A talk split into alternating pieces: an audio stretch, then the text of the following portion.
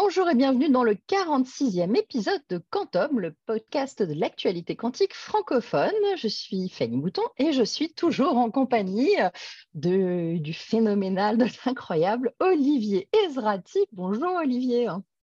Bonjour Fanny.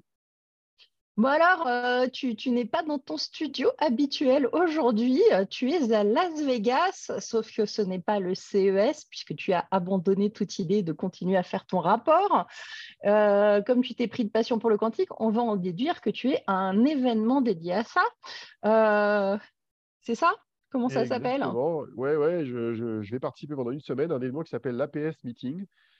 donc, c'est l'American Physics Society de mémoire qui est en gros la sauce des, des, physiciens euh, en général hein, américains, dont ceux du quantique, euh, plutôt ceux qui travaillent sur la matière solide, hein, matière condensée, euh, silicium, supraconducteur, plutôt, ou circuit intégré.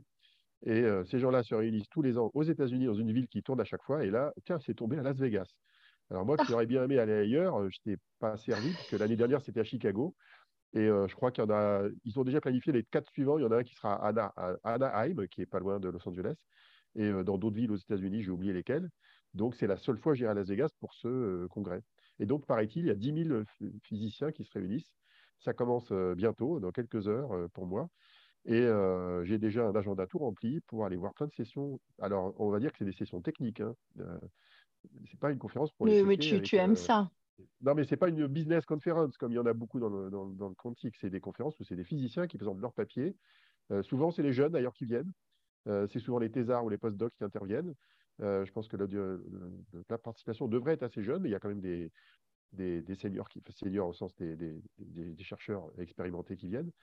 Et il y a probablement plusieurs dizaines de Français, puisque je sais qu'il y a au moins 15 personnes d'Alice Bob qui sont là. Il y a Audrey Bienfait qui intervient, qui est une jeune chercheuse de l'équipe de Benjamin, qui collabore avec Benjamin Huard à Lyon. Euh, j'ai vu qu'il y avait Pauline Boucher de Cantonation qui était là, euh, qui fait son scouting euh, technologique. il y a des, Français de Cryo Concept qui sont là, Air Liquide.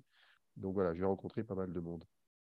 Bon, et toi, alors cette semaine, tu étais aussi dans un grand événement qui était le Mobile World Congress à Barcelone. Exactement, moi je suis retournée au Mobile World Congress pour là, pas loin de la 19e édition, je crois, parce que ça fait depuis 2004, donc ça commence à, ça s'appelait même le GSM et c'était à, Cannes avant. Euh, euh, et, en effet, mais euh, alors moi, c'était bien évidemment pour accompagner les startups, mais aussi pour parler quantique parce qu'il y, avait, il y en avait. Déjà l'année dernière, il y avait un stand sur le Quantum Flagship. ils étaient encore là. Il y, avait, il y avait du beau monde, il y avait plein de, plein de startups et de, projets dédiés à ça. On a même vu passer euh, Monsieur Breton, Thierry Breton, euh, sur le, stand, euh, qui a été accompagné par Monsieur Philippe Grangier, qui lui a servi de guide. Et, voilà, donc je suis passée faire un petit coucou à Philippe et, rencontrer quelques startups comme Lux. Et puis, Granger, bah, une cravate, ce qui n'est pas un standard, quoi. C'est ça qui arrive. Ah bon? Ah bah, Écoute, je ne sais pas, moi je vois toujours en costume. non, mais je veux dire, en, VRP, en VRP de, de du quantique européen. Du quantique, euh, oui, tout à fait. Oui, oui bah, c'était une bonne mise en avant. Et puis, c'est euh, comment euh, montrer que l'Europe hein, est active aussi sur, sur le domaine. et puis, et puis bah, moi, j'avais la chance d'animer une table ronde qui avait été sélectionnée sur What's Next, What's Next in Quantum Computing. Donc, qu'est-ce qu'il va y avoir dans le futur de l'informatique quantique? Et j'étais accompagnée de Candela, euh, Multiverse euh, et, Pascal, les startups. Et euh, on a discuté bah, justement de, comment, rester leader si possible en Europe ou, le devenir selon, selon les points de vue géopolitiques. Et puis, qu'est-ce que ça allait donner dans les prochains mois, hein, puisqu'on voit que, et on va le voir dans l'actualité, il y en a qui continuent à lever des fonds, d'autres qui commencent à caler et ça, ça, va commencer à monter d'un cran. Hein. Il va y avoir de plus en plus de pression pour tous ces acteurs et c'était important de, faire un point. Euh, donc voilà, donc c'était euh, côté Fourier Fornin, hein, qui est vraiment le côté euh, du salon dédié aux startups. mais en tout cas, c'était intéressant. Et puis il y avait aussi une, une grosse table ronde organisée par le Mobile World Congress de l'autre côté, euh, qui s'appelait First Post Quantum Telco Industry Seminar. Euh, et euh, il y en avait une autre de conférence aussi qui était A Quantum Leap into the Future. Donc voilà, le sujet était c'était pas énorme par rapport à la taille du salon et d'autres sujets, hein, mais, mais en tout cas, c'était bien présent et ça pose des questions. Donc voilà c'est bien. Euh, donc ça, ça t'a occupé une semaine quasiment. Hein, ah bah, ça m'a occupé quatre bonnes journées, oui, oui. Euh, et puis, euh, alors si j'ai pu aussi aller en parler, il y avait une réunion organisée par Business France et la French Tech avec le consul, le consul de France en Espagne, des investisseurs étrangers et Clara Chapaz de la French Tech. Et du coup, pareil, je suis pu aller présenter la stratégie quantique euh, et euh, New Space de d'OVH Cloud euh, avec comment, comment on accompagne les startups et comment on va essayer de faire en sorte d'avoir un cloud provider européen prêt pour le quantique. Voilà, voilà. Alors, on va passer au mardi de l'innovation. Tu es revenir sur l'actualité aussi passée, euh, la tienne. Tu es intervenu pendant deux heures euh, durant ces, mardis de l'innovation organisés par Marc Gigé. Euh, et tu étais en compagnie de Pierre Métivier pour des questions-réponses. Est-ce que tu veux nous, en parler un petit peu? Oui, bah, les mardis d'innovation, j'étais jamais intervenu. C'est une série d'entretiens qui maintenant sont euh, virtuels. Et je crois qu'ils ont euh, accumulé plus de 1000 vidéos. Donc, je pense qu'ils ont dépassé nos, propres records dans le quantique. Alors, c'est destiné à un large public de décideurs dans l'innovation. Donc, j'imagine ça couvre à la fois euh, les DSI, les, directeurs d'innovation, les, gens qui travaillent sur la technologie. Et c'est tout techno confondu. Hein, c'est pas lié qu'au numérique. Et j'aime bien ce format parce que quand on me donne deux heures, je pense que je peux faire des choses plus, plus approfondies, moins superficielles que quand on me donne genre trois quarts d'heure, une demi-heure ou une heure. Et j'ai pu à la fois parler bah, du calcul quantique, de ses cas d'usage, des méthodes pour s'approprier le sujet, et mais comment ça marche aussi, et quel est l'état réel des lieux de, la technologie. Et donc, un format de deux heures, à peu près une heure vingt d'intervention et 40 minutes de discussion en répondant aux questions des, des participants, c'était plutôt un bon format. Quoi. Et c'est en ligne, donc vous pourrez le récupérer. Les gens apprécient en tout cas. Voilà. Et euh, le 17 février, euh, tu es intervenu aussi euh, à la French Tech à Amsterdam. Oui, alors c'est un peu bizarre comme style d'intervention. J'ai fait à peu près la même chose, ça a duré aussi deux heures. Il y avait une quarantaine de personnes qui étaient là, donc c'était en gros les entrepreneurs actifs de la French Tech.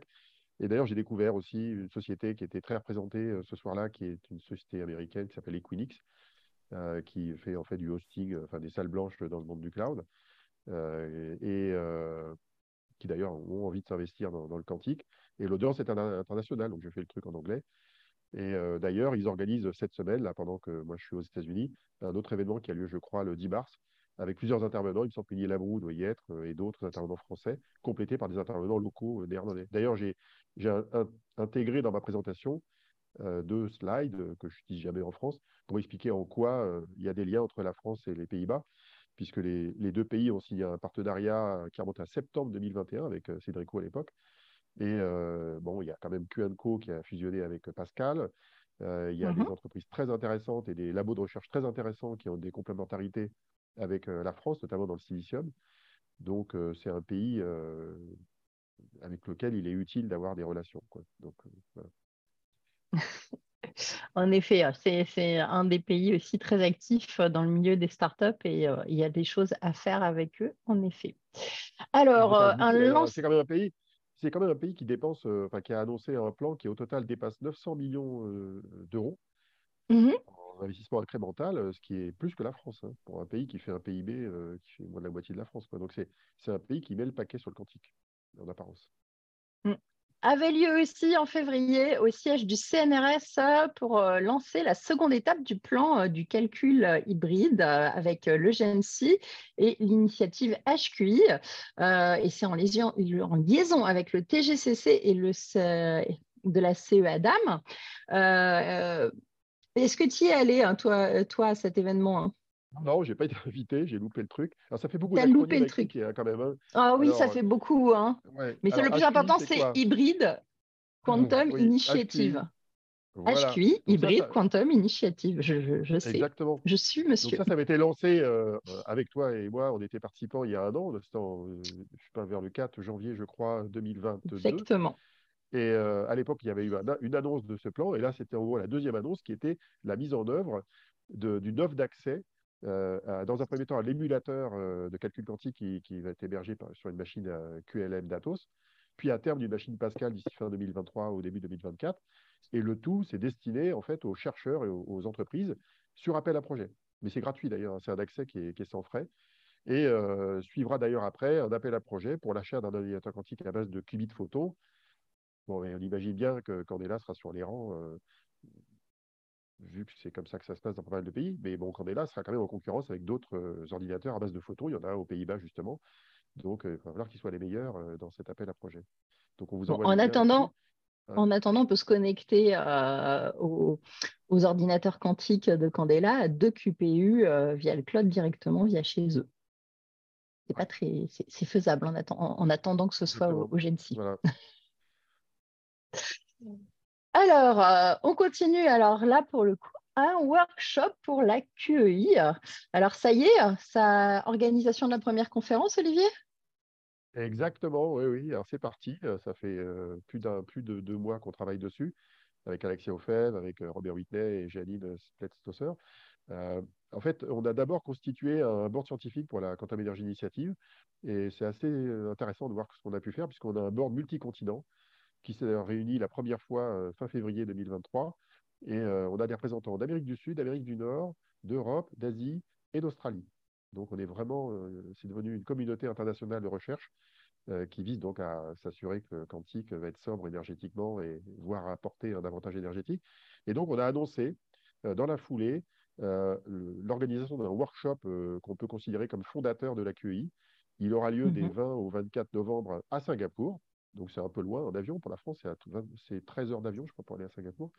Et on a déjà un line-up d'intervenants confirmés qui est assez impressionnant, en tout cas quand on connaît les grands noms de la physique. Il y a Michel Devoret, qui est euh, actuellement à Yale, qui est le cofondateur de l'équipe Contronique avec euh, Daniel Estève et Christian Urbina en 1984 et qui depuis 20 ans est à Yale et qui est devenu, je dirais, un des chercheurs les plus importants de Yale dans les qubits supra et qubits de chat d'ailleurs. Il y a Benjamin Huard, avec qui d'ailleurs, euh, enfin, qui, se connaissent bien, euh, de l'ENS Lyon, euh, qu'on a déjà eu en décode quantum. Il y a Jeannette Anders, qui est une chercheuse à Exeter University au Royaume-Uni. On a Peter Zoller, qui est très connu. Hein, c'est un peu un des Alain Aspect, on va dire, autrichiens, qui, qui, est très connu dans, notamment dans Les ions piégés de mémoire. Gavin Brennan, qui est un Australien, on a Christian Koch de Berlin, on a deux Japonais, un mec qui s'appelle Satoshi Matsuoka, qui paraît-il est très connu dans son domaine, et on a euh, des chercheurs de Singapour, évidemment. Alors, c'est un workshop qui est structuré en cinq parties, euh, avec comme idée de faire en sorte que des spécialistes de disciplines différentes qui ont un, lien avec les questions énergétiques du calcul quantique puissent parler entre eux. Donc, euh, des gens qui travaillent sur les qubits, des gens qui travaillent plutôt sur le hardware, l'ordinateur dans son ensemble, avec les technologies militantes, notamment électroniques qui vont avec, les gens qui travaillent sur les algorithmes et sur les logiciels, le calcul hybride et haute performance fait partie de la part des sujets qu'on va traiter, et le traitement classique de l'information euh, dans le calcul quantique, euh, qui comprend notamment la correction d'erreurs. Donc tout ça, ça va être intégré dans un workshop qui dure une semaine hein, quand même. Hein. Euh, et la communauté d'accueil continue à se structurer. On a quasiment atteint les 300 personnes. On est à 24-25 partenaires aujourd'hui. Voilà, ça prend forme. Et c'est vraiment très enthousiasmant de créer une, initiative française, mais qui devient internationale dans les faits, largement internationale. Oui, puis sur un, sujet quand même qui est important de traiter dès la base, hein, euh, l'importance de, de, la consommation énergétique de ces petites machines, euh, entre autres, il y, a de quoi faire. Euh, alors, est-ce qu'on revient un peu plus en détail sur la PS Meeting ou est-ce que tu veux passer du coup au sujet suivant? Parce que tu l'as déjà bien décrit. on, peut, en parler un peu plus. C'est quand même voilà. une grosse découverte pour moi. Moi, j'y vais pour la première fois, j'y suis jamais allé. Mais tu en as beaucoup entendu parler. Ah ben, j'ai entendu parler pour Maud Vinet et Tristan Meunier qui m'ont dit qu'il faut absolument que tu y ailles. Euh, Vincent Bouchia, qu'on connaît, euh, m'a raconté sur euh, les réseaux sociaux que c'était vraiment une très grande expérience, paraît-il plus stimulante que de l'est le CES. Donc c'est intéressant. Je pense que c'est surtout pour les neurones que c'est stimulant, parce que je ne suis pas sûr que CES, les neurones soient très activés. en tout cas, pas au même niveau que quand on est dans la physique quantique. Alors, ce qui est marrant, c'est que bah, je vais y voir des présentations qui vont en gros me faire un état de l'art des qubits supra, des qubits de chat, des qubits de silicium, mais même ça parle aussi d'ions piégés et de photons. Quasiment toutes les technologies sont, traitées, même si ce n'est pas comme Photonic West euh, qui avait lieu il y a quelques semaines euh, en Californie, et, où d'ailleurs Candela était présent, il me semble. Et euh, donc, en fait, c'est une conférence vraiment très scientifique, très bien organisée. Et ça, ça a lieu d'ailleurs au César Palace, mais j'ai découvert hier en me baladant que ce n'est pas dans l'hôtel que tu connais, hein, tu sais, le César Palace qui est sur le strip, c'est en fait dans un mhm. convention center qui est à côté du. Qui est derrière. Du, monorail, qui est derrière, euh, en fait, derrière le link euh, où je suis, et euh, qui visiblement est un grand convention center comme celui du Mandalay Bay qu'on connaît bien pour les conférences de presse du CES. Et il y a aussi une centaine de, stands d'acteurs du privé qui sont là. Il y a malheureusement un seul Français d'ailleurs qui a un stand, c'est Air Liquide. Il n'y en a pas d'autres. bon, je sais pas, peut-être qu'un jour ils, viendront, quand, ils lèveront plus de fonds ou autre. Euh, et, normalement, il paraît qu'il y a 8 à 10 000 personnes. Euh. alors, ça n'a rien à voir avec le CES qui est, monté à 180 000 visiteurs et 110 000, je crois, la dernière fois, euh, quand il y était.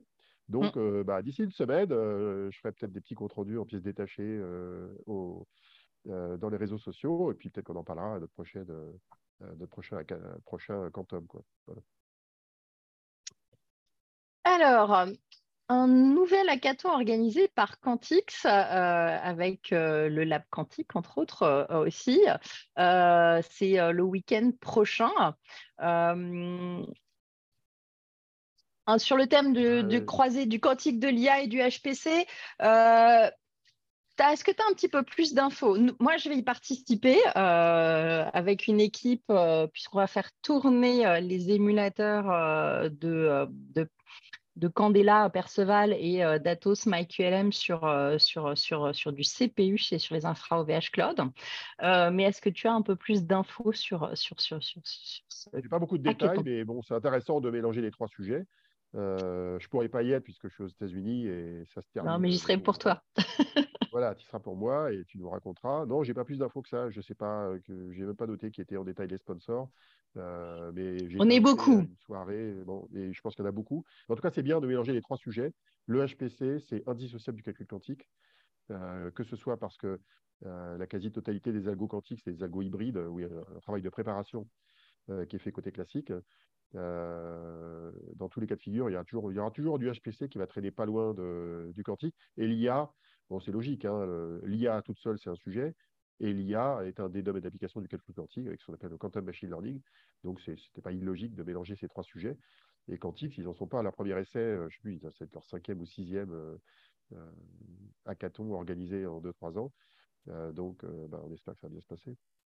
Ouais, bah, pour, pour, donner un petit peu plus de détails, euh, c'est, euh, ça va se passer en trois phases. Hein.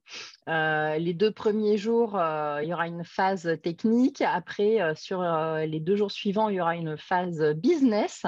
Et puis, il y aura les, la cérémonie de, des prix le, le, dernier jour. tout ça, ça va se passer chez BCG à Paris aussi. Ah, BCG. Euh, exactement. Euh, et puis, alors, c'est supporté par, euh, par évidemment le GNC, le BCG, le Lab Quantique, Scale Up Europe France 2030. Et c'est sponsorisé aussi par HQI GNC, par SoftServes, Airbus, Capgemini, Cantonation, Total Energy, Quantium et OVH Cloud. Et puis après, euh, après dans les partenaires, ouais, ouais, ouais. et dans les partenaires techniques, tu peux retrouver Atos, AWS, Google Cloud, IBM, IQM, Multiverse, Pascal, QCware, Candela et Continuum et OVH Cloud, Cineca, PSNC, Romeo, SoftServe, BPI France et Capgemini. Donc tu vois, il y a du monde. D'accord, ok, parfait. Voilà. Donc, euh, ça, va être intéressant. Euh, et euh, bah, écoute, moi, j'espère voir des beaux résultats sur, qui vont tourner sur nos infras. Euh, autre euh, événement qui va arriver en mai, qui est très attendu par beaucoup de gens de l'écosystème, c'est Q2B Paris. Euh, ça aura lieu les 4 et 5 mai. tu y seras dans un panel sur le climat pour parler de la QEI, comme il se doit. L'agenda n'est pas plus encore annoncé que ça pour l'instant, mais est-ce que tu as des infos, des choses supplémentaires à nous dire? Oui, Ce n'est que c'est pas loin du Palais des Congrès. alors, ils ont ouvert les inscriptions, je crois que ça coûte 1000 euros ou un peu moins de 1000 euros. Euh, pour s'inscrire. Euh, l'agenda, bah, ils sont en train de le fabriquer. Euh, je suis mm. en contact avec différentes personnes qui travaillent sur l'agenda, aussi bien en France qu'ailleurs. Et il faut rappeler que c'est QCware, hein, l'éditeur de logiciels, qui organise ça depuis 2017. Hein. C'est, la première édition en 2017, c'est celle où John Preskill avait annoncé le, concept du NISC, en fait, hein, mm. euh, qui, avait donné après la publication d'un papier en 2018, l'année où nous, on avait démarré le quantique. Et euh, bah, je pense qu'il y aura de tout. Il y aura des fournisseurs, aussi bien étrangers qu'européens. Ils ont décidé qu'au moins la moitié des intervenants soient, je pense, français et une grosse partie européenne et quelques intervenants venant des US, des. Et je crois que ils n'ont pas, encore, confirmé ceux des intervenants qui venaient des États-Unis euh, dans cette conférence. J'imagine qu'ils vont chercher à avoir quelques grands noms. Euh, donc voilà, c'est une conférence euh, plutôt business, au sens plutôt orientée sur les cas d'usage et les, conséquences du calcul quantique, plus qu'une conférence scientifique comme celle où je suis là en ce moment à Las Vegas. Mhm. Alors, on va passer à l'actualité des startups. Pascal sort un nouvel émulateur qui complète Pulsar. Alors ça, c'est intéressant et amusant parce qu'on ne l'avait pas forcément vu venir. Euh, pourquoi ce, petit euh, ce choix-là, Olivier? Je ne connais pas tous les détails, mais ce que j'ai compris, c'est que c'était un logiciel d'émulation classique du simulateur programmable d'Hamiltonien de Pascal, donc le, simulateur quantique, et ils mmh utilisent des réseaux de tenseurs. Les réseaux de tenseurs, c'est une technique qui est aussi utilisée dans l'émulation de, de, code programmé, ce qu'on appelle le gate-based quantum computing. Et euh, ils utilisent d'ailleurs, je suis très content, pour un point, c'est qu'ils utilisent bien la notion d'émulation et pas de simulation. Alors, ils, sont obligés parce que comme quand on fait un simulateur quantique, tu ne peux plus utiliser le terme simulateur quantique pour parler d'un émulateur quantique, comme d'autres le font, comme Google ou IBM et ailleurs. Donc, euh, ils utilisent bien cette, euh, cette démulation. Ça fait suite à un article que j'avais publié il y a un mois et quelques. Enfin, ce n'est pas lié à ça, mais voilà. Et d'ailleurs, ils citent OVH Cloud, qui, parce que leurs, leurs, outils d'émulation sont disponibles via le cloud. Alors, ce que je comprends, c'est que c'est un système qui est capable d'émuler la physique des atomes, en fait, pour voir comment ça fonctionne euh, quand on fait, euh, euh, quand on fait une simulation quantique. Donc, c'est en gros une simulation quantique est un, processus physique quantique qui est émulé numériquement dans un ordinateur classique. Voilà. Il y a un papier qui fait 12 pages qui a été publié en février qui décrit ça, Cloud On-Demand Emulation of Quantum Dynamics with Tensor Networks. Et la technologie des tensor networks est assez particulière parce que d'ailleurs, elle sert aussi donc, euh, à l'émulation euh, de, code programmable classique. Ok. Alors, on a Alice and Bob aussi qui publiait un préprint archive euh, sur l'évaluation des ressources en qubits de chat pour casser des cryptographies à base de courbes elliptiques et aussi de clés RSA. Euh, avec Élie Gouzien, un thésard de Nicolas Sangoire de euh, l'IPHT et un laboratoire de recherche conjoint entre le CEA et le CNRS situé sur le plateau de Saclay. Du coup, qu'est-ce que ça apporte de plus par rapport à ce qui a pu être fait par rapport à justement ces, ces fameuses J'avais rencontré, j'avais rencontré Élie Gouzien au générique fin, je crois que ça remonte à Lyon en 2021, en novembre 2021. Et euh, ça fait deux ans, trois ans qu'ils travaillent là-dessus, en fait. Hein. Donc, mmh euh, en gros, ils ont essayé de comprendre quelles étaient les, ressources physiques nécessaires au niveau des qubits de chat pour euh, traiter des, cas d'usage connus qui sont la cryptographie. Alors, en, tant que tel, ce n'est pas intéressant parce que la cryptographie, certes, ça fait arriver les services de renseignement, mais on sait que ça marchera que dans des dizaines d'années et que d'ici là, on aura déployé de la PQC ou d'autres systèmes équivalents. Donc, la menace, elle n'est pas tellement présente. Mais il se trouve que le, nombre de qubits nécessaires pour faire tourner un, cassage de clé RSA, c'est voisin du nombre de qubits nécessaires pour faire de la simulation chimique avec des usages, on va dire, civils utiles. Donc, c'est une espèce de repère intéressant. Et ce qui, était recherché par cette équipe de chercheurs, c'était de savoir quelles étaient les ressources nécessaires en qubits de chat pour casser ce genre de, clé. Et le dimensionnement est intéressant parce qu'au lieu d'avoir 22 millions de qubits, qui est le, dimensionnement pour des qubits supra qui a été euh, euh, réalisé dans le cadre d'un travail fait par Craig Guinday de Google en 2019, on a abouti là à 350 000 qubits de chat. Alors c'est moins que 22 millions, mais c'est quand même beaucoup de qubits, parce que pour faire 350 000 qubits de chat, il y a du boulot quand même. Mais euh, euh, bon, c'est un résultat qu'on va qualifier de théorique intéressant, qui valide indirectement l'approche de réduction des ressources physiques nécessaires pour développer des ordinateurs quantiques donc à base de qubits de chat par rapport à d'autres technologies. D'ailleurs, il se trouve qu'Alice Bob est, partenaire de la QEI, c'est pas par hasard aussi, avec d'autres, hein, comme Candela. Euh, et Pascal aussi. Enfin, tous les acteurs français du quantique sont partenaires de la QEI. Mais bon, cette technologie-là, elle a un potentiel euh, qui n'est pas inintéressant. D'ailleurs, ils sont en force euh, à la PS Meeting. Donc, il y a un papier publié, c'est un archive, hein, Computing 256 bit elliptic curve logarithm in 9 hours. avec. Alors, le, titre du papier, en fait, est confusing parce que le titre du papier parle de 126 000 qubits. Et ça, ça correspond mhm. au cassage de clés elliptiques qui, qui permet de casser d'autres formes de cryptographie, euh, plutôt à clé privée de mémoire, mais de signature électronique. Euh, mais c'est des ressources dont le niveau est à peu près équivalent à une clé RSA qui est aussi citée dans le papier, qui est à 350 000 euh, qubits. Ok, ok. Bon, bah écoute, on va suivre tout ça. Hein. Euh, on va passer à Rigetti. ça ne va pas fort.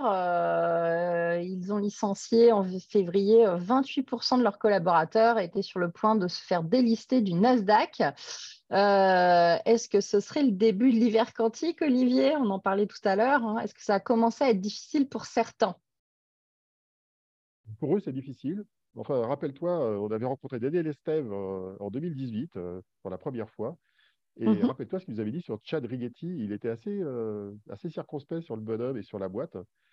Et c'est vrai que depuis cinq ans que je suis cette boîte, j'ai Autant il y a des choses intéressantes qui sont faites chez eux, notamment en termes de connectique. Enfin, ils ont des, domaines technologiques euh, où ils ont pas mal de choses pas inintéressantes, mais alors en qualité de qubits, ils ont toujours été à la ramasse. Quoi. Ils n'ont jamais euh, créé des qubits qui étaient euh, compétitifs par rapport à ceux d'IBM ou ceux de Google.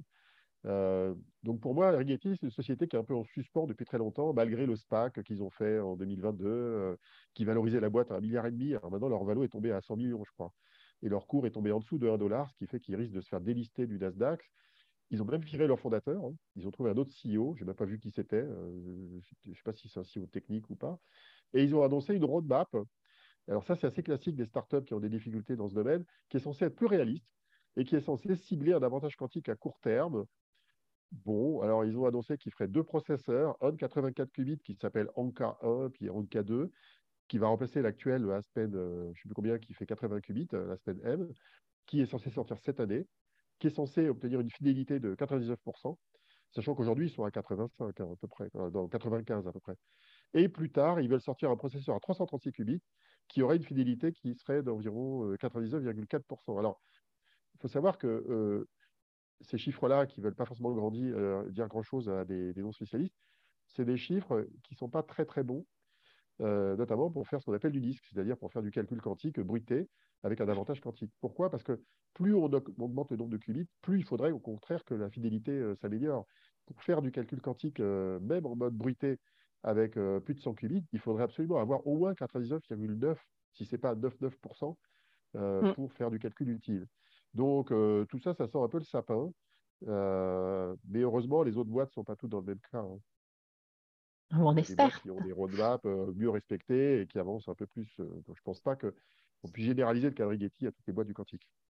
Non, non, et puis c'est encore un peu tôt pour, euh, pour ça. alors par contre, on a aussi entendu dire que D-Wave avait des difficultés. Tu confirmes? Ah oui, c'est ce que j'ai vu. Enfin, j'ai lu comme tout le monde ce que disait la presse. Hein. leur, difficulté, c'est que comme toutes les boîtes qui ont été introduites en bourse avec donc Rigetti et IonQ, il faut un revenu qui est ridicule. C'est des boîtes qui font environ un million et demi de dollars par trimestre, Ils qui font même pas 10 millions de dollars par an. C'est normal. Ils, vendent l'usage de leur machine par le cloud à quelques clients qui font des évaluations via Amazon, par exemple, pour, ce qui est D-Wave, ou via leurs propres ressources à eux. Ça ne rapporte pas beaucoup d'argent. Ils ont des, des operating expenses qui sont de l'ordre de 30 à 40 millions de dollars par an, euh, vu qu'ils ont 250 personnes. Bah, ça coûte cher. Hein. et donc, euh, ils, avaient, ils avaient levé des fonds via une SPAC, mais l'accès aux liquidités n'était pas garanti. C'est un système très compliqué dans le SPAC qui euh, leur donnait des liquidités au compte-goutte en fonction de Malisto, de, de, leur roadmap. Et donc, là, ils ont annoncé qu'ils ont récupéré des liquidités permettant de tenir encore quelques trimestres. Euh, ils ont d'ailleurs une version euh, bêta euh, partielle de leur prochain processeur à base de recuit quantique qui est censé, quand il sera complet, contenir 7000 qubits. Et là, ils ont annoncé un premier lot d'évaluation avec 500 qubits, avec ce qu'on appelle une topologie améliorée qui connecte les qubits à 20 autres qubits plutôt qu'à 15. C'est censé permettre de montrer qu'avec le Quantum League, on, fera des choses plus intéressantes, ce qui n'est pas impossible, hein, je pense qu'il pourrait y arriver. Et ils ont annoncé aussi une nouvelle offre logicielle pour faire du Quantum Machine Learning, dans un cas particulier euh, pour certains modèles d'apprentissage. Et ils ont aussi annoncé qu'ils faisaient du cloud en Israël. je ne suis pas sûr que ça, c'est un impact mondial. Euh, euh, donc, ils ont fait un certain nombre ah, d'annonces. Ils, étaient encore vivants, quoi, qui remuent encore la queue. Quoi. Mais ce serait dommage que D-Wave disparaisse. Pour moi, D-Wave, c'est quelqu'un qui a, c'est une société qui a un rôle plus important que Rigetti. Rigetti, pour moi, c'est un copycat d'IBM de très mauvaise qualité. Alors que D-Wave, c'est le leader mondial du quantum annealing. Il y a deux ou trois boîtes qui essayent de faire ça, mais qui ne leur arrivent pas à la cheville pour l'instant. Et c'est quand même une Et ils tiennent leur roadmap. Des choses, ils tiennent à peu près leur roadmap. C'est une des rares machines avec laquelle on peut faire un certain nombre de choses pas inutiles, même si on n'est pas encore dans le régime avéré de l'avantage quantique. Ils ont annoncé aussi qu'ils voulaient faire des qubits à base de flux, des qubits de qubits superconducteurs, euh, type plus, ou moins voisin du fluxonium, qui est une technologie très intéressante en mode gate-base. Ils maîtrisent très bien l'électronique supraconductrice pour contrôler les qubits. Ils ont des atouts en plus grande quantité que Rigetti. Donc, euh, il ne faudrait pas qu'ils disparaissent. Je pense que le Canada ne va pas les laisser tomber. Non, je ne pense pas non plus. Espérons pour eux. Euh, on va passer à Quantware. Euh, le néerlandais a annoncé un processeur de 64 qubits. Euh, alors, ça a la particularité de les, et ils ont la particularité de les vendre à des tiers, surtout des laboratoires. c'est quoi leur spécificité justement? Je ne sais pas. effectivement, depuis quelque temps, cette boîte existe et elle fait des, processeurs plus ou moins sur mesure elle les vend à des labos, à d'autres sociétés. Euh, pour l'instant, euh, jusqu'à présent, ils faisaient 5 à 20 qubits, je crois, et là, ils sont passés à 64, qui est pas mal. Et euh, ils ont annoncé qu'ils avaient une nouvelle topologie, donc c'est censé permettre une connectivité 2D, 3D de plusieurs processeurs entre eux, donc pour faire du scale-out, comme on dit. Mais comme il n'y a mhm. aucune information sur la fidélité des qubits, moi, je suis circonspect. L'expérience nous a montré que quand une startup ne communiquait pas sur les fidélités des qubits, c'est qu'elles étaient mauvaises. Hein. Ça a été vérifié statistiquement. Euh, par d'autres boîtes euh, comme Rigetti, OQC, etc. Donc, euh, quand l'info est, cachée pendant un certain temps et qu'elle devient publique après, c'est que c'est pas bon. Quoi. Donc, il y a un élément intéressant qui est la topologie, un élément en suspens qui est la qualité des qubits. Aujourd'hui, IBM, c'est le meilleur hein, dans ce domaine-là, hein, et, beaucoup de gens essayent de faire des qubits de, qualité aussi bonne que ceux d'IBM, même si IBM a encore plein de progrès à faire, mais aujourd'hui, personne ne dépasse IBM. Donc, c'est la situation dans laquelle ils sont. Quoi. Alors, euh, une startup dont on n'a pas encore parlé jusqu'ici, euh, de Chicago, MemQ, euh, ils ont levé de 2 millions de dollars de fonds et ils développent des mémoires quantiques. À noter que Quantonation est dans leur capital et en est le lead investor. à quoi est-ce qu'elle peut, à quoi est-ce qu'elle va pouvoir servir justement à plusieurs domaines? Il y a très peu d'informations sur la boîte, euh, sur leur site web, et je n'ai pas eu l'occasion de trop creuser. C'est une mémoire quantique qui peut servir, comme d'habitude, aussi bien au calcul quantique, d'un côté, euh, notamment pour relier des calculateurs quantiques entre eux, qu'aux communications quantiques pour euh, alimenter les répéteurs, les fameux répéteurs quantiques dont on a besoin pour distribuer des clés et de l'intrication à grande échelle. J'ai l'impression que c'est un concurrent de WeLink, mais je pense que c'est probablement pas la même techno, donc il faudra essayer de creuser un petit peu plus quand j'aurai l'occasion d'avoir plus d'infos techniques sur la société. Bon, à découvrir et à creuser donc. On passe à Quantum Motion. Euh, alors, eux, c'est une levée de fonds de 42 millions de livres. Euh, euh, puis c'est une start-up anglaise qui développe des qubits silicium. Au total, ils en sont à 62 millions de livres. Tu, peux nous donner un petit peu des éléments sur eux? Oui, alors c'est une startup que j'ai découverte en 2019. Euh, j'avais même rencontré leurs fondateurs, euh, John Morton et Simon mmh Benjamin, euh, qui sont respectivement du CL et d'Oxford University. Je les avais vus en fait avec Maud Vinet. ils étaient intervenus à la QCB, la première conférence organisée par Jean-Christophe Goujon de BPI France en juin 2019. Aujourd'hui, la startup fait 30 personnes. C'est un peu un concurrent de Sequence, hein, la startup de Maud Vinet, qui développe des qubits de silicium. Et réciproquement, bon, en fait, c'est une société qui a beaucoup changé depuis sa création. J'ai beaucoup de mal à suivre ce qu'ils font. Ils ont un effort très fort dans le logiciel. Je ne suis pas sûr qu'ils soient aussi, aussi investis qu'avant dans le hardware. Euh, ils voulaient faire des qubits avec une architecture en 3D qui était un peu compliquée. Je ne suis pas sûr qu'ils aient réussi à caractériser des qubits de qualité. Donc voilà, c'est une startup. Euh, par contre, ils lèvent des fonds. je ne sais pas comment ils font, mais euh, ils lèvent des fonds. Mais les résultats scientifiques dans leur qubit silicium, je n'ai pas trop vu la couleur jusqu'à présent. OK. Alors, eh ben dis donc, hein, ça, a levé pas mal, mine de rien, ce mois-ci. c'est pas les 100 millions de Pascal du mois précédent, mais, euh, mais, euh, mais, au total, ça en fait plus. Euh, Quantum Brilliance, eux, c'est 18 millions de dollars aussi pour la start-up australo-allemande qui crée des ordinateurs quantiques à base de qubits en NV Center qui tournent à température ambiante. Euh, ils en sont à combien de qubits, Olivier? Aujourd'hui, ils sont à 5 qubits. Je ne suis pas sûr qu'ils puissent aller beaucoup plus loin, mais je crois qu'ils ont comme objectif d'en sortir une cinquantaine. Alors, les, les ils ont cette caractéristique, c'est que ce sont des qubits très stables. Mm. Euh, c'est-à-dire qu'ils ont un temps de stabilité qui est, de, je crois, de l'ordre de la seconde ou plus, hein, euh, qui peuvent théoriquement fonctionner à température ambiante, même si j'ai toujours eu un doute là-dessus, parce que j'ai l'impression qu'à température euh, basse, ils ont une meilleure séparabilité des états qui fait qu'en fait, on peut mieux gérer les qubits à basse température. Et là, il y a deux défauts de, que je connais de cette techno. C'est que le premier, c'est que c'est très dur de positionner les, défauts dans le diamant à des endroits bien précis que tu contrôles avec des lasers. Et le deuxième, c'est que je suis pas certain que ce soit très facile à gérer des portes à plusieurs qubits là-dessus. mais en gros, c'est une technologie qui fait des progrès. D'ailleurs, je suis en contact avec la boîte. Hein. ils m'ont contacté pour, pour, rentrer dans la QEI. Ce n'est pas encore fait, mais j'aurai peut-être l'occasion de les rencontrer ou discuter avec eux pour savoir où ils en sont. Parce qu'effectivement, un ordinateur quantique qui travaillerait à température ambiante, qui scalerait bien, qui tient dans un rack, hein, ça tient juste, euh, c'est la taille d'un PC en fait. Hein. Mmh euh, c'est pas inintéressant si ça marche. Pour l'instant, je suis pas sûr que ça marche, mais si ça marchait, ce serait bien. Ok, alors on va passer aux acquisitions parce que ça aussi, ça, ça, accélère, on va dire, forcément, hein, puisque ça, l'écosystème rentre à maturation. Euh, on a l'acquisition d'Azure Light System par Toptica. Donc, euh, c'est des Français qui ont euh, été cédés à des Allemands. alors, qu'est-ce qu'ils faisaient justement, ces Français? Alors, Azure Light, c'est des lasers, c'est des lasers de, notamment de haute puissance. Ils ont plusieurs technologies de laser, dont ce qu'on appelle des lasers à fibre à haute puissance qui ont des cas d'usage dans le calcul quantique et potentiellement dans les atomes neutres. Hein. Et Toptica, c'est, euh, je ne dis pas que c'est un concurrent, mais c'est une grande société allemande du secteur qu'on croise souvent dans les labos et qui a une caractéristique, mhm. c'est qu'elle tient tête au, leader américain du secteur. Elle est très innovante. Et euh, bon, c'est intéressant de voir un phénomène de consolidation européen du secteur, même si euh, bon, on aimerait mieux que ce soit dans l'autre sens. On aimerait mieux que ce soit des boîtes françaises qui rachètent des boîtes européennes. bon, il faut savoir qu'Azure Light System, c'était TPE, hein, je crois que c'était une quinzaine de personnes, c'était pas une grosse PME. Quoi. Alors que Toptica est beaucoup plus gros, je crois, de taille, en termes de taille. Et on a aussi l'acquisition de Cryomec par Blue Force. Alors, euh, c'est américain ce coup-ci par, euh, par finlandais. Donc ça, c'est marrant aussi, un américain bah, qui se fait reprendre par un, européen. Exactement, c'est une consolidation euh, par l'Europe. c'est un coup de tonnerre, hein, ce truc, hein, dans l'industrie de la cryogénie. Il faut bien voir que le, Cryomec, c'est l'un des deux fabricants de compresseurs qui sert à descendre à 4 Kelvin dans les frigos.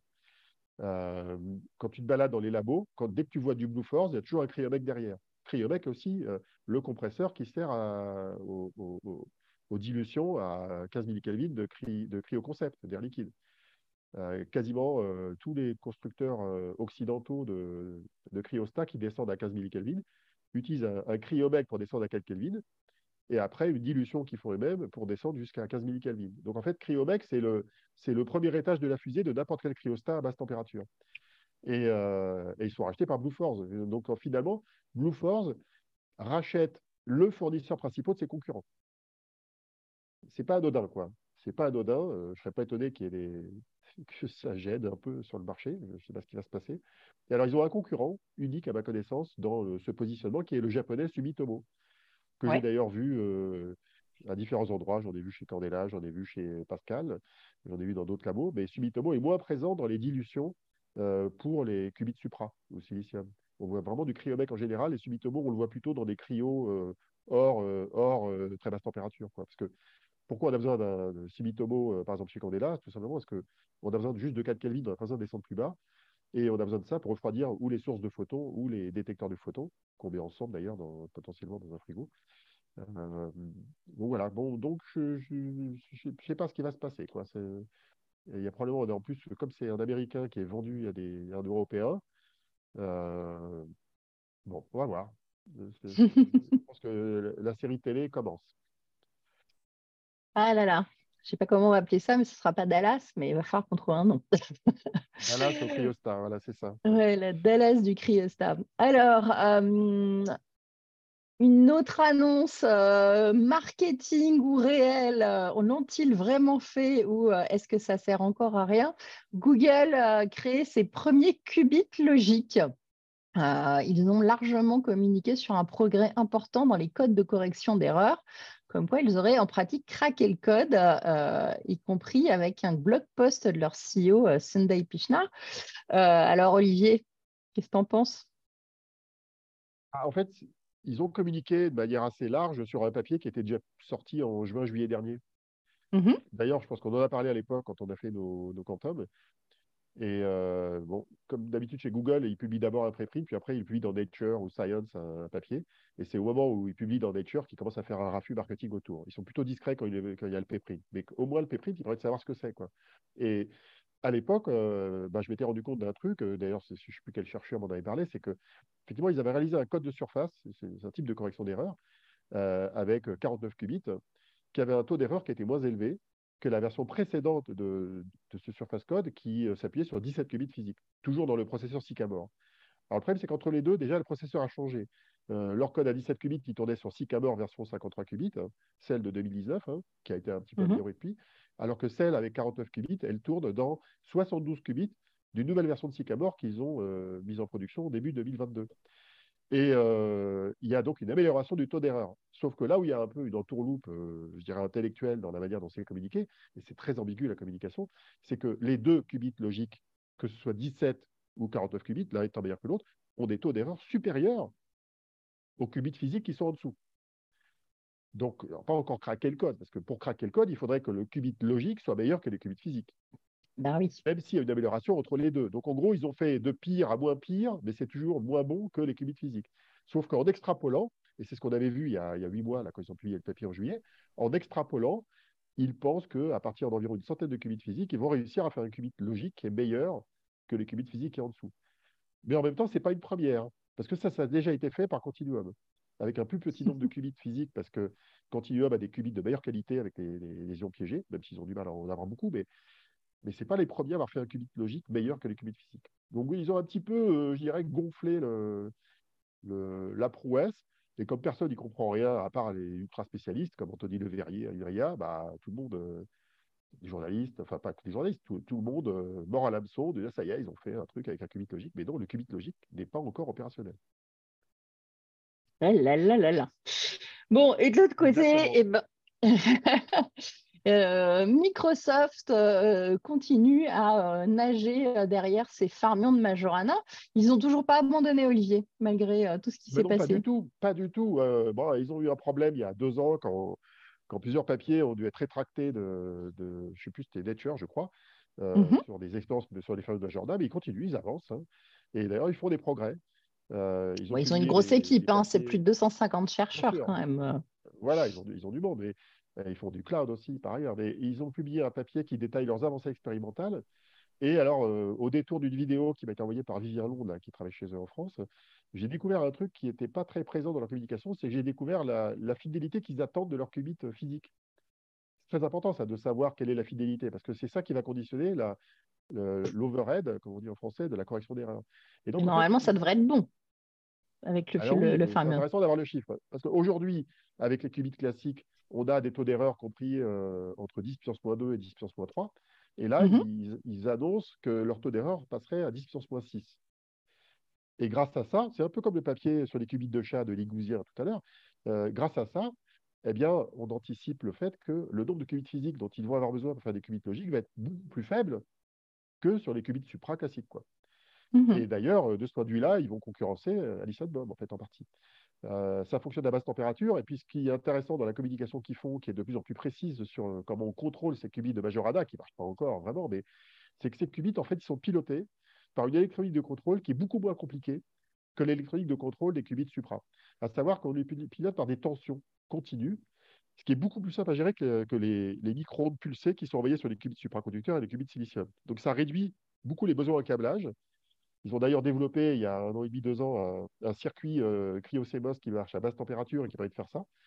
Donc, en fait, l'apport de Microsoft sur les, qubits de Majorana, le jour où ça marchera, pour l'instant, c'est un peu dans les limbes, n'est pas, euh, pas négligeable. S'ils arrivent à avoir des qubits de meilleure fidélité physiquement, qui font des qubits logiques en moindre quantité, que par ailleurs l'électronique de contrôle est plus simple, c'est quand même un énorme avantage concurrentiel. Donc moi, je ne les enterrerai pas, les cocos de Microsoft. Hein.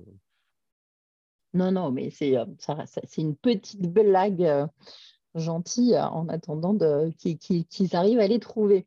alors, Intel lance un compilateur C++ de programmation d'ordinateur quantique couplé à un émulateur surportant jusqu'à 40 qubits. Du coup, ça les place Un nouveau SDK. Bah, ils ont sorti un nouveau SDK Et euh, bah, jusqu'à 40 qubits, c'est exactement la capacité d'une QLM d'Atos. Donc, il n'y a pas de prouesse particulière d'un point de vue technique. Exactement. Ça marche sur des serveurs, euh, c'est des serveurs multicœurs Intel, euh, c'est la même, la même quincaillerie que ce qu'il y a chez Atos. Ce n'est pas, pas différent. Non, là où Intel a changé un peu la donne, c'est qu'ils ont dit oui, on sort un compilateur C. Alors, C, c'est un langage orienté objet, c'est un dérivé du C qui a été développé il y a, je sais pas, moins, il y a 30 ans ou 40, presque 30 ou 40 ans. Moi, j'en ai fait il y a très longtemps. Et euh, il propose ce langage en lieu et place du Python, qui est, utilisé par tout le monde aujourd'hui. Mhm. Alors, Intel, ils sont un peu gonflés parce qu'ils expliquent que ça permettra d'attirer de vrais développeurs, parce qu'ils considèrent que les gens qui font du Python, c'est des, des cliquets du développement. Ils disent, c'est des physiciens qui font ça, ce pas des vrais développeurs. Bon, je suis désolé, euh, messieurs d'Intel, euh, le Python, c'est un langage très utilisé par plein de gens, y compris par les développeurs. Et je leur rappelle que Python, c'est le langage de base de toute l'IA. C'est avec ça qu'on utilise TensorFlow de Google, PyTorch D'ailleurs, le Py vient de Python de chez Facebook. Donc, tout, tout je crois que Scikit-learn, ça se pilote aussi en Python, ça vient des mm Donc, en fait, euh, tout le monde de l'IA travaille en Python. Donc, il faut arrêter de dire que le Python, ce n'est pas un bon langage. Alors, effectivement, le C, une fois que c'est compilé, c'est probablement plus efficace que du Python euh, qui est interprété. Mais euh, que ce soit du Python ou du, C++, ce qui ralentit le langage, ce n'est pas le langage, ni le classique, c'est l'ordinateur quantique qu'on pilote derrière, de toute façon. Parce que l'ordinateur quantique, il est lent, paradoxalement. Il est lent au sens où le nombre d'instructions qu'on envoie par seconde n'est pas très élevé, en fait. Euh, chez IBM, c'est 2 kHz. le cycle d'instruction, c'est 2 kHz. C'est un peu plus que ça, mais c'est deux cycles de porte, 2000 cycles de porte par seconde, ce qui n'est pas, pas à 3 GHz, comme sur un processeur Intel. Quoi. Bon, écoute, tant qu'on n'a pas de WYSIWYG ou de, ou d'émulateur en HTML quantique, ça devrait aller. On devrait arriver à, des bons niveaux de développeurs. Euh, on va passer à Thales qui publie un papier avec les Suisses de Terra Quantum sur un algorithme quantique de planification de missions d'observation satellite avec de l'apprentissage quantique hybride par renforcement, rien que ça. Euh, ils ont testé ça sur combien de qubits, Olivier? À 4 on est loin de l'avantage quantique. Mais bon, euh, au crédit de Thales, euh, notamment avec Frédéric Barbaresco, qui est très actif là-dedans, Thales euh, est un, des rares grands, grands, groupes français qui investit dans le, scientifiquement dans le calcul quantique, qui teste des algorithmes. Alors pour l'instant, ils n'ont pas les machines qui permettent d'avoir un avantage quantique, mais ils testent des algos, ils regardent un peu leur, qualité, leur performance. Puis le jour où les machines seront plus puissantes, ils pourront en tirer parti. Donc c'est un, investissement sur le long terme. C'est bien. Oui, et puis l'intérêt, c'est de voir si déjà l'algo tourne euh, sur, sur des qubits euh, euh, et, que, que, ça fonctionne. Ce qu'il faut, c'est en effet. 4 qubits, c'est pas dur à trouver, mais 4 qubits, ça marche sur une montre connectée. Donc 4 qubits, c'est rien. De toute façon, jusqu'à 20 qubits, ça tourne sur un laptop plus rapidement que l'ordinateur quantique. Donc, quand on fait un truc à moins de 20 qubits, c'est pas intéressant dans l'absolu. Entre 20 et 30, ça peut être utile de faire ça sur un, serveur dans le cloud. Au-delà de 30, il faut un cluster, donc euh, une machine comme la QLM d'Atos, entre 30 et 40. Et quand on est au-delà de 40, ça commence à devenir plus difficile à émuler sur des, machines classiques. On peut aller jusqu'à 50-55, disons, sur un, supercalculateur. Et au-delà de 55, c'est plus émulable. Alors, modulo le fait que quand on est sur une qubit bruité, euh, on peut aller au-delà de 50 hein, en émulation. Euh, le disque est facile à émuler, en fait, sur des, machines classiques. C'est ce qu'a démontré Xavier Vintal dans ses papiers. Allez, on va terminer cette émission avec euh, une autre actualité scientifique. Euh, je suis obligée de zapper euh, de plein, de, plein d'autres actualités hein, parce que on a déjà fait un bon, une bonne émission bien longue. mais est-ce que tu peux nous faire un résumé de ta veille scientifique du mois? En, quelques minutes Tous les jours, je vide, ouais, tous les jours, je vide l'archive du matin. Donc, tous les matins, ils publient ça vers 4 heures du matin, heure de Paris. Donc tous les jours, ils publient, je sais pas, en gros une cinquantaine d'articles et bah, il faut regarder ce qu'il y a dedans. Alors il y a des titres, des fois tu ne les comprends même pas. Mais euh, quand ça parle de calcul quantique et d'algorithmes euh, ou de hardware ou d'électronique de contrôle, je regarde. Quoi. Et tous les jours, je trouve environ une dizaine d'articles qui m'intéressent par rapport à ce que j'essaye de, creuser. Et qu'est-ce que j'y vois? Alors, en fait, en, statistiquement, c'est plutôt une vision statistique. Je vois beaucoup de papiers sur la correction d'erreurs, qui mmh touchent aussi bien à la correction d'erreurs euh, correspondant aux machines disques, hein, euh, c'est-à-dire euh, c'est plutôt de la, mitigation d'erreurs, comme on l'appelle, soit c'est la correction d'erreurs des qubits logiques, bah, comme le truc de Google dont on a parlé tout à l'heure. Alors ça concerne souvent les qubits supra, mais parfois ça concerne d'autres types de qubits. On voit beaucoup, beaucoup de papiers sur des variantes d'algorithmes disques euh, type QAOA ou VQE, donc c'est ce qu'on appelle des algorithmes variationnels qui font tourner un, ordinateur classique qui dialogue avec un ordinateur quantique et optimise en fait le code qu'on envoie à l'ordinateur quantique pour, pour faire tourner l'algorithme, avec des allers-retours entre les deux. Il y a beaucoup, beaucoup de, gens qui s'essayent à créer des algorithmes de ce type-là qui apporteraient un avantage quantique sur les machines actuelles. C'est très difficile mhm. à obtenir parce que les qubits sont trop bruités aujourd'hui, mais il y a pas mal de gens. Un autre truc qui, euh, qui émerge, je trouve, c'est des papiers sur la montée en puissance d'un type de qubit dont on parlera beaucoup plus probablement, qui sont les qubits fluxonium. En fait, c'est une variante des qubits supra de type transmode d'IBM et de Google, et qui a mhm. des caractéristiques intéressantes, notamment en termes de temps de stabilité, de, qualité de porte quantique. Euh, et d'ailleurs, euh, la semaine dernière, j'ai trouvé un papier très intéressant sur un de mes sujets favoris, qui est l'électronique de contrôle supraconductrice elle-même, qui, a été publié par un labo américain, mais pour contrôler des qubits justement de type fluxonium. Donc là, c'est le croisement de deux sujets qui sont un nouveau type de qubit et une électronique de contrôle plus efficace. Et avec un mec très connu euh, du Landerneau de, l'électronique supra qui s'appelle Oleg Mukhanov, qui est le créateur de la suite SIC aux États-Unis. Et ils ont créé un espèce de chipset euh, qui met en dessous du chipset des qubits pour contrôler des qubits fluxonium. C'est très intéressant. Voilà le genre de truc que je détecte euh, avec cette veille. Eh bien, écoute, merci Olivier. Euh, eh ben, écoute, je crois qu'on a fait une bonne petite heure, hein, comme d'habitude. On, a été raisonnable, on va dire. Euh, et euh, bah, presque, raisonnable. Presque. Je te dis pas après la PS ce que ça va donner. Hein. On va voir. oui, mais je, vais veiller à ce que tu réduises un peu. Alors, on vous remercie tous d'avoir suivi ce 46e épisode de Quantum, le podcast de l'actualité quantique francophone. On se retrouve dans un mois euh, et il y aura encore plein, plein de choses parce qu'on a déjà plein d'événements à couvrir. À très bientôt. Tu seras en vacances début avril Non, je serai rentrée. Ce sera après le 30 mars. On aura plein d'annonces à faire. Très bien. Je serai là. À très vite. OK. Bye bye.